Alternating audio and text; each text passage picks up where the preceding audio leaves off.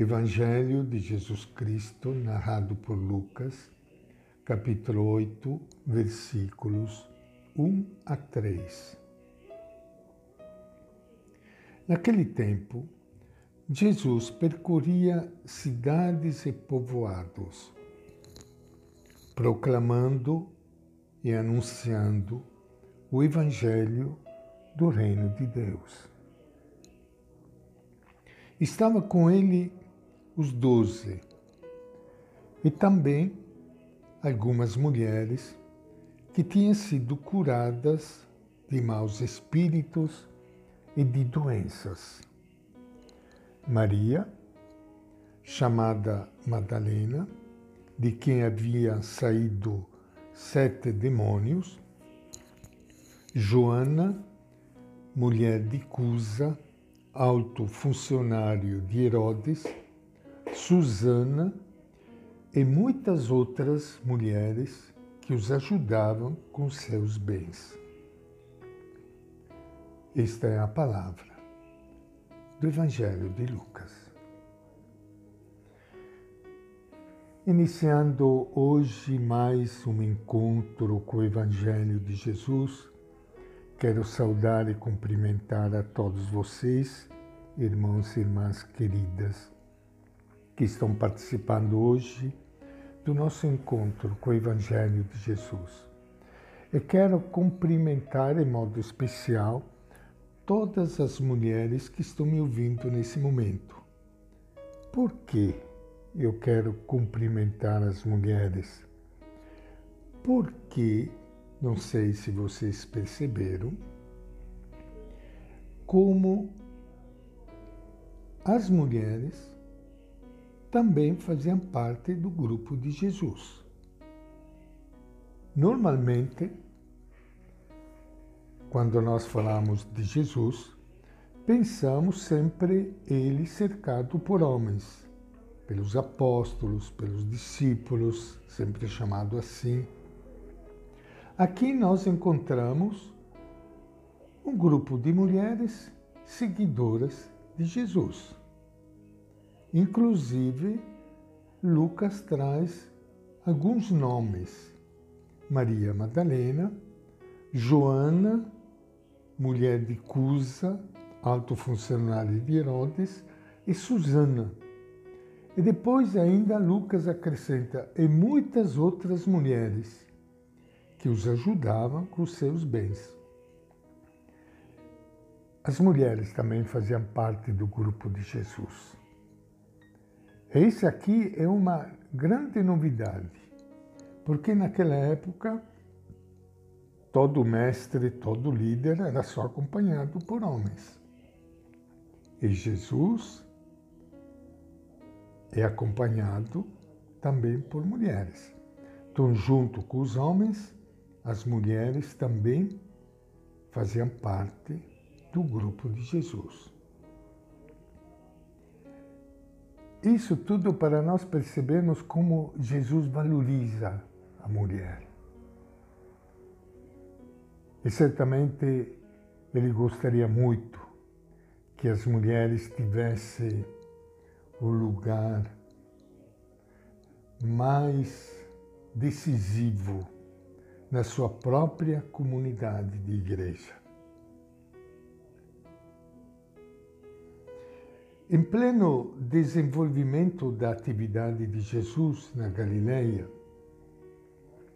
ficamos como João Batista perguntando: será que o reino que produz nova sociedade e nova história vai dar certo? O reino que para Jesus é ocupado por homens e mulheres na igualdade, no respeito recíproco, mesmo nas diferenças. Jesus enfrenta muitas dificuldades e depois dele também os que o seguem. Qual será o fim de tudo? A grande pergunta que Lucas coloca no seu Evangelho. Contudo, os verdadeiros seguidores de Jesus continuarão a palavra e a ação dele. E é da sua prática que o reino virá, criando relações fundadas na justiça e na misericórdia. Essa breve notícia é importante em Lucas, pois ele quer mostrar que o cristianismo rompeu com a prática do judaísmo que afastava as mulheres dos assuntos religiosos e também justificar o ministério das mulheres na igreja primitiva.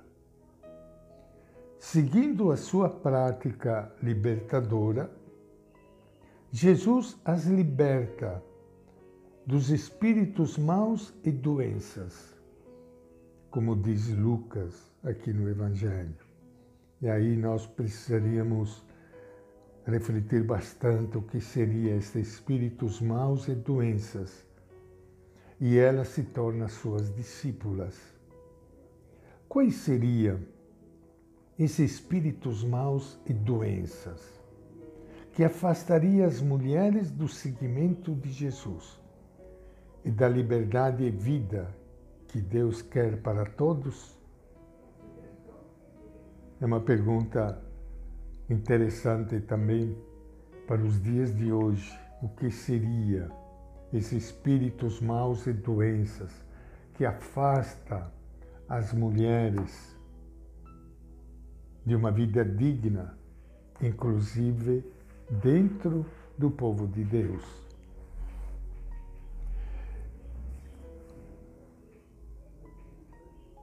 Jesus tem uma vida dinâmica ele e seus discípulos, concentrados todos no objetivo comum: anunciar a boa notícia do Reino de Deus.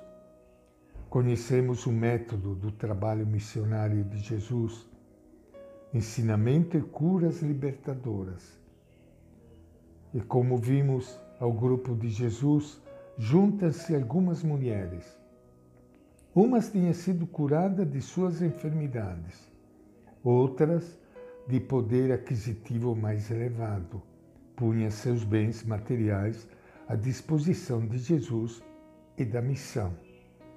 A comunidade de Jesus, desde o início, é composta de homens e mulheres, todos empenhados no serviço do Reino. Embora a Igreja reconheça a importância da participação da mulher na vida eclesial, o Papa Francisco admite que ainda é preciso ampliar os espaços para uma presença feminina mais incisiva na própria Igreja. E esta é a nossa reflexão de hoje, do Evangelho de Lucas.